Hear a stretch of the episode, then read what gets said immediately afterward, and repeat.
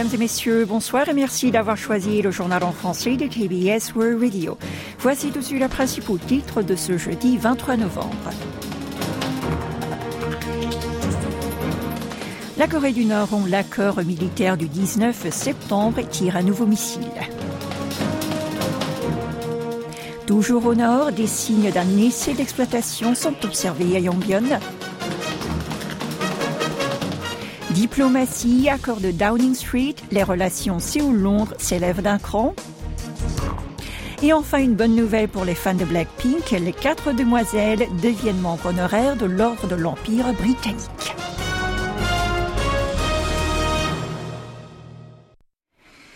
Lendemain du lancement de son satellite espion, la Corée du Nord continue sa bravade. Elle a non seulement tiré hier soir un missile balistique, mais aussi annoncé la rupture de l'accord militaire du 19 septembre 2018. À propos de cet accord, qui, rappelons-le, avait pour objectif de réduire les tensions militaires le long du 38e parallèle.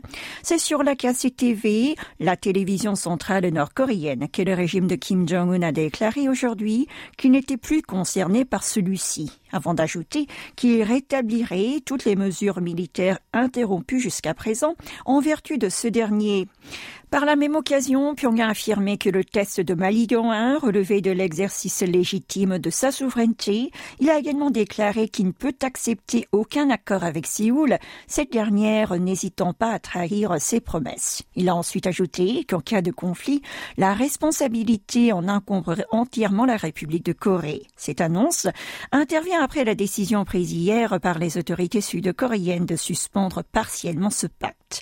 En ce qui concerne la nouvelle provocation l'état-major interarmé sud-coréen annoncé que le royaume ermite avait tiré le projectile mercredi vers 23h05 depuis les environs de Sunan dans la province de Pyongyang du Sud. Bien que ce lancement semble s'être soldé par un échec, les services de renseignement des États-Unis et de la Corée du Sud procèdent actuellement à une analyse pour connaître la nature de l'engin ainsi que l'objectif de ce test. Au sud, l'armée restant sur le qui-vive est prête à réagir à toute nouvelle provocation du Nord. Nous vous le hier, la Corée du Nord a annoncé le succès du lancement du projectile qu'elle prétend être un satellite de reconnaissance militaire, en seulement trois heures après le tir. Elle a également affirmé que l'engin avait réussi à filmer la base aérienne américaine à Guam depuis l'espace. Un peu d'analyse. À en croire son annonce, le régime de Kim Jong-un aurait finalement réussi à placer en orbite un satellite espion après deux échecs successifs, respectivement en mai et en août dernier. Depuis 1998, le pays communiste a tenté huit fois de lancer des satellites et aurait réussi trois fois à placer des engins en orbite. Cependant, le Kwangmyong-son 3 et le Kwangmyong-son 4, les satellites que Pyongyang prétend avoir lancés avec succès, semblent avoir déjà dévié de leur orbite avant de s'écraser sur Terre. Ainsi, le Maligan 1, lancé avant-hier, serait l'unique satellite militaire opérationnel dont dispose le royaume ermite. Selon les experts, la Corée du Nord aurait bénéficié d'une aide technologique de la Russie pour résoudre les défaillances détectées lors des deux lancements précédents. Elle aurait notamment accru la poussée de la fusée en augmentant le nombre de ses moteurs, si l'on en croit les photos des flammes prises lors du décollage. Outre le soutien de Moscou, la principale source d'inquiétude porte sur le fait que la même technologie est utilisée pour le lancement d'un satellite comme pour le tir d'un missile balistique. En effet, les analystes estiment que la fusée Cholima 1, qui avait transporté le Maligan 1, aurait été lancée à l'aide d'une technologie identique à celle utilisée pour le tir des ICBM 315 et 17. Et pour refermer ce chapitre, un test d'exploitation d'un réacteur à eau légère aurait été effectué sur le site nucléaire de Yongbyon, situé dans la province de Pyongyang du Nord. C'est ce qu'a déclaré hier Raphaël Grossi, directeur général de l'AIEA.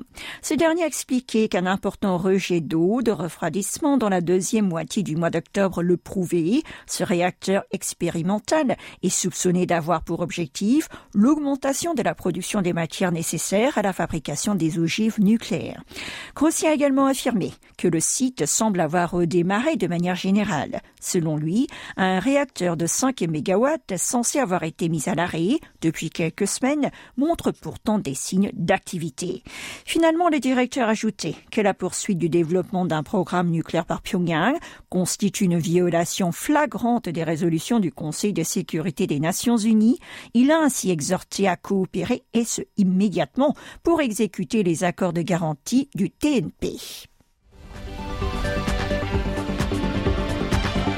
Toute l'actualité de toute la Corée, c'est ici sur KBS World Radio. Visite d'État au Royaume-Uni, le président sud-coréen s'est entretenu hier avec le premier ministre britannique au 10 Downing Street.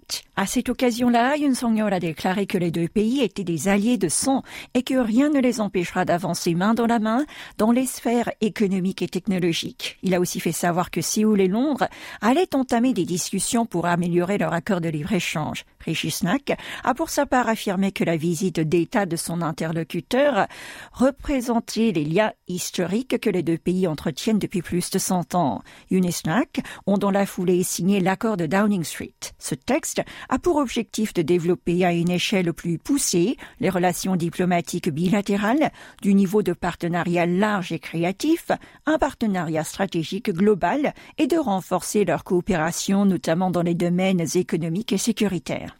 Avant tout, dans le domaine de la sécurité et de la défense, les deux côtés ont convenu d'établir une réunion de leurs ministres des Affaires étrangères et de la Défense et de mener des exercices conjoints destinés à accroître l'interopérabilité entre leurs armées.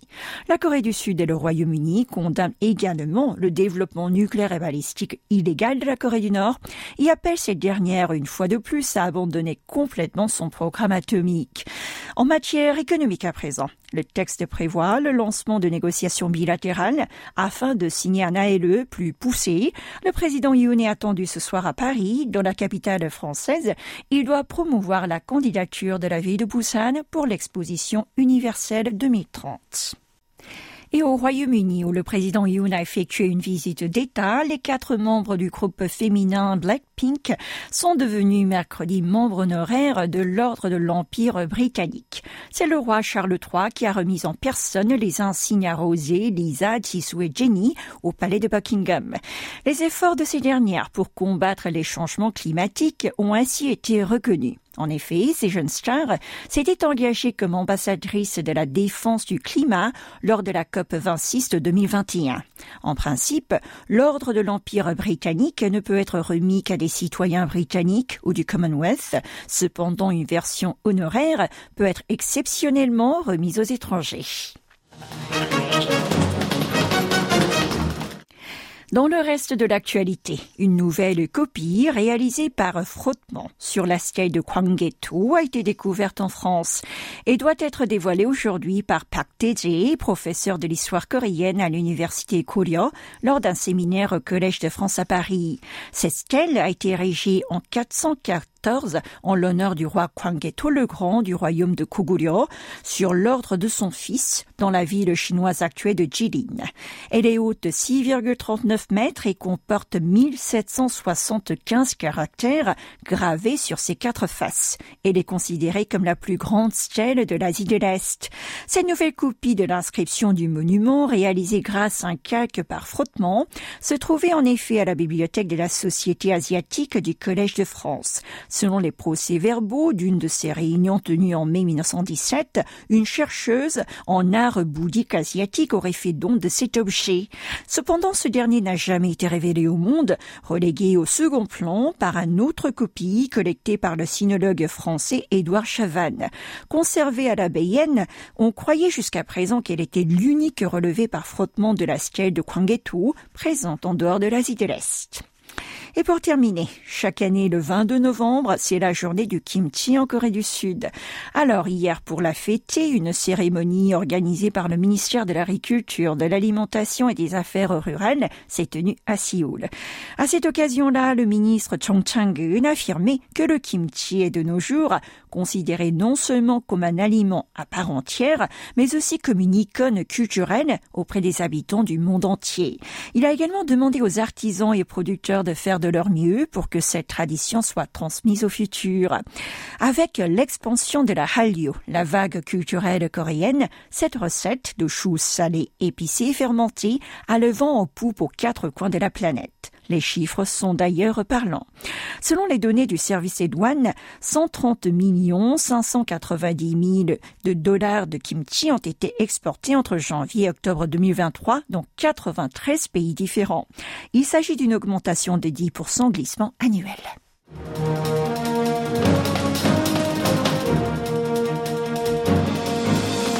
C'est la fin de ce journal présenté par Oh Hayang. Merci de votre attention.